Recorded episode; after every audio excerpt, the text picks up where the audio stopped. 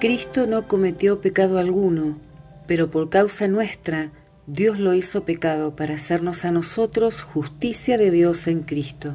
Segunda carta a los Corintios, capítulo 5. Versículo 21.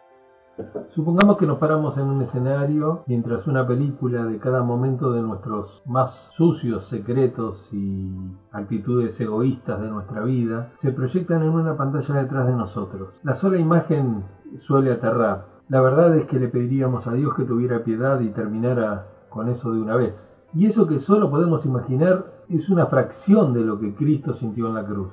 Él experimentó toda película, de todo ser humano, de todo tiempo, desde la aparición del primer hombre en la tierra.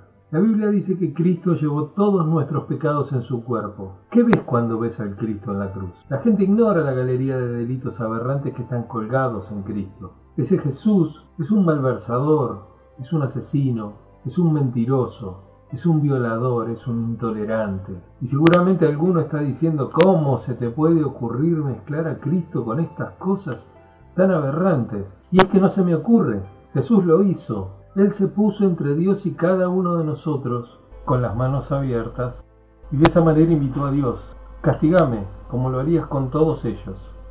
Y Dios lo hizo.